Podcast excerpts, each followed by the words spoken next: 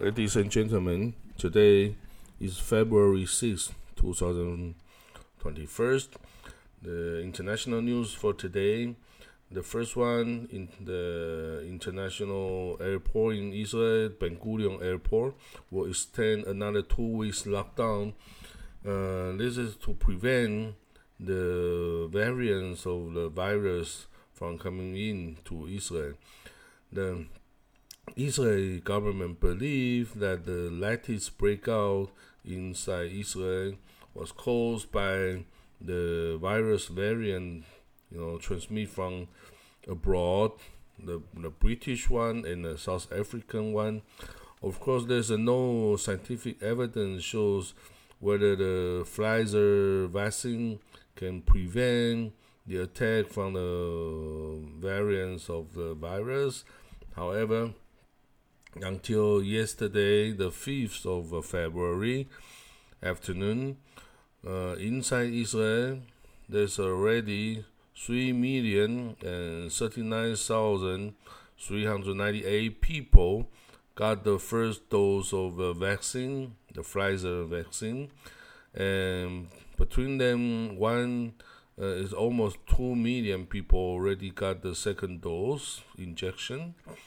So we'll still observe to see if the the situation will go on, but uh, it will continue another two weeks lockdown until the the twentieth of uh, February. The, the I mean the Israeli society will have another two weeks lockdown.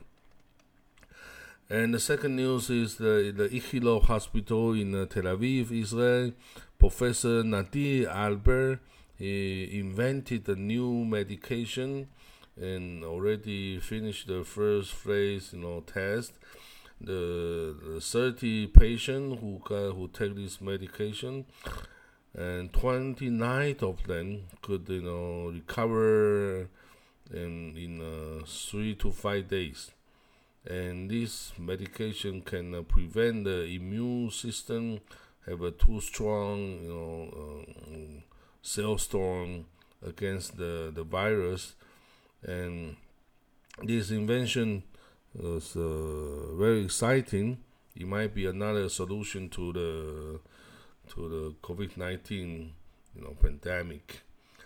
The third news is the International Criminal Court yesterday, the fifth of February, uh, declared that uh, the ICC, the International Criminal Court (ICC), has the right to investigate the the war between Israel and uh, Palestine, Hamas, in uh, 2014. There's a 15, uh, 50 days of the war is the Operation Protective Edge from Israeli side the ICC believed that you know, the Israeli occupation to the Palestinian land to, to establish the, the more settlement is illegal.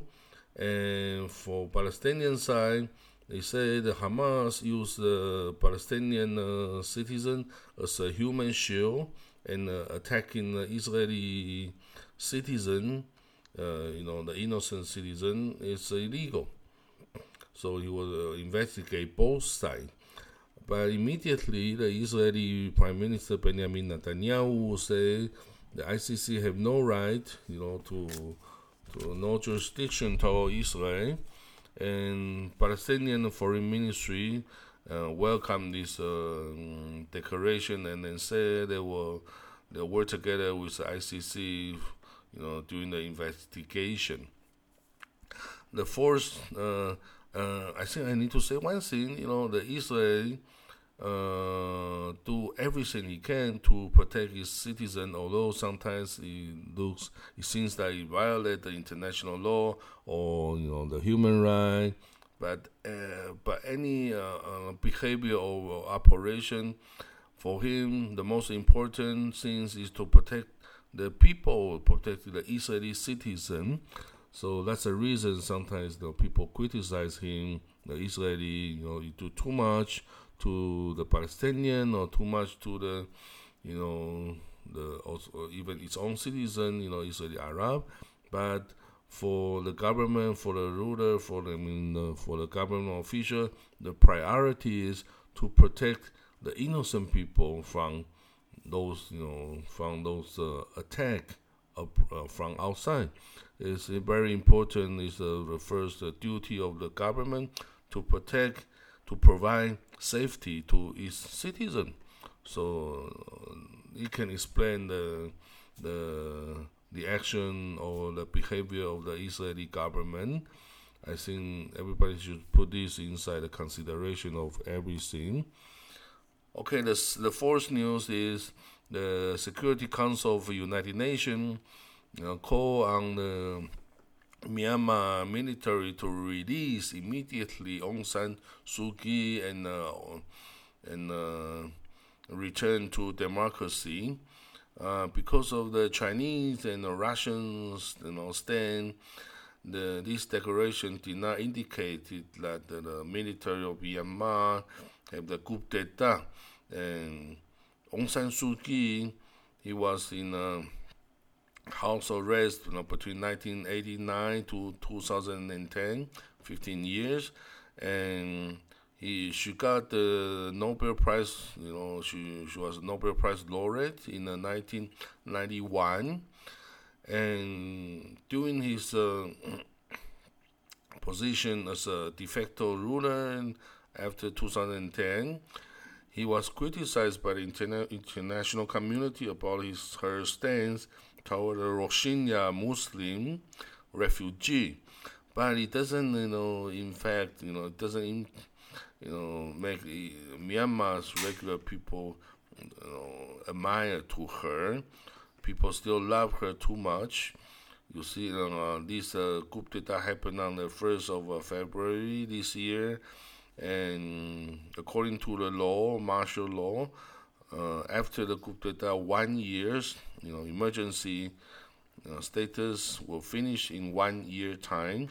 Uh, there will be another uh, election, parliament election, and the military will return the power to the civilian government. Okay, another news is uh, American Senate uh, passed a, a, law with a, a, vote of 97 in favor and 3 against that they will keep the uh, American embassy in Israel in Jerusalem permanently, and they will not return to Tel Aviv again. But because of the the number of the staff and the and the, the need to the facility, they need to build new, you know, resident facility, office facility for maybe another two years, and they need like. Uh, 600 million US dollar to do the whole work. But um, obviously, the Israeli government were happy about this move, and even the new president Joe Biden, uh, he said he will not move, you know, the embassy back to Tel Aviv again. That's the the current situation. Okay, that's for today's news. Thank you for listening and see you tomorrow. Bye.